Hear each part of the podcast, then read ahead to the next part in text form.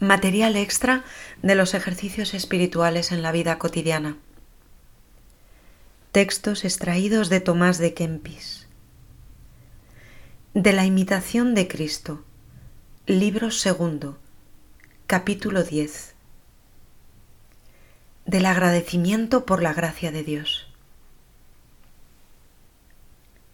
¿Para qué buscas descanso? Pues naciste para el trabajo. Ponte a paciencia más que a consolación y a llevar cruz más que a tener alegría. ¿Qué hombre del mundo no tomaría de muy buena gana la consolación y alegría espiritual si siempre la pudiese tener?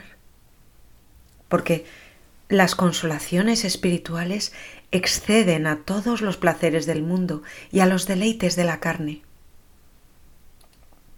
Porque todos los deleites del mundo o son torpes o vanos, mas los deleites espirituales solo son alegres y honestos, engendrados de las virtudes e infundidos de Dios en los corazones limpios. Mas no puede ninguno usar de continuo de estas consolaciones divinas como quiere, porque el tiempo de la tentación pocas veces cesa muy contraria es a la soberana visitación la falsa libertad del alma y la gran confianza de sí. Bien hace Dios dando la gracia de la consolación, pero el hombre hace mal no atribuyéndolo todo a Dios, haciéndole gracias. Y por esto no abundan en nosotros los dones de la gracia, porque somos ingratos al Hacedor y no lo atribuimos todo a la fuente original. Porque siempre se debe gracia al que dignamente es agradecido y es quitado al soberbio lo que se suele dar al humilde. No quiero consolación que me quite la compunción, ni deseo contemplación que me lleve en soberbia, pues no es santo todo lo alto, ni todo lo dulce bueno, ni todo deseo puro, ni todo lo que amamos agradable a Dios. De grado acepto yo la gracia que me haga más humilde y temeroso y me disponga más a renunciarme a mí. El enseñado con el don de la gracia, y avisado con el escarmiento de haberla perdido, no osará atribuirse así bien alguno, mas antes confesará ser pobre y desnudo. Da a Dios lo que es de Dios y atribuye a ti lo que es tuyo.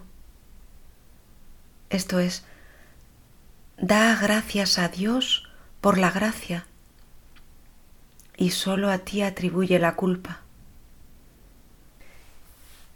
Y conoce serte debida por la culpa dignamente la pena. Ponte siempre en lo más bajo y se te dará lo alto. Porque no está lo muy alto sin lo más bajo. Los grandes santos cerca de Dios son pequeños cerca de sí y cuanto más gloriosos, tanto en sí más humildes. Los llenos de verdad y de gloria celestial no son codiciosos de gloria vana. Los que están fundados y confirmados en Dios en ninguna manera pueden ser soberbios. Y los que atribuyen a Dios todo cuanto bien reciben, no buscan ser loados unos de otros, más quieren la gloria que de solo Dios viene, y codician que sea Dios glorificado sobre todos en sí mismo y en todos los santos, y siempre tienen esto por fin. Pues sé agradecido en lo poco y serás digno de recibir cosas mayores.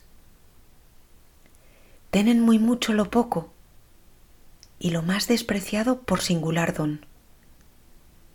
Si miras a la dignidad del dador, ningún don te parecerá pequeño o vil.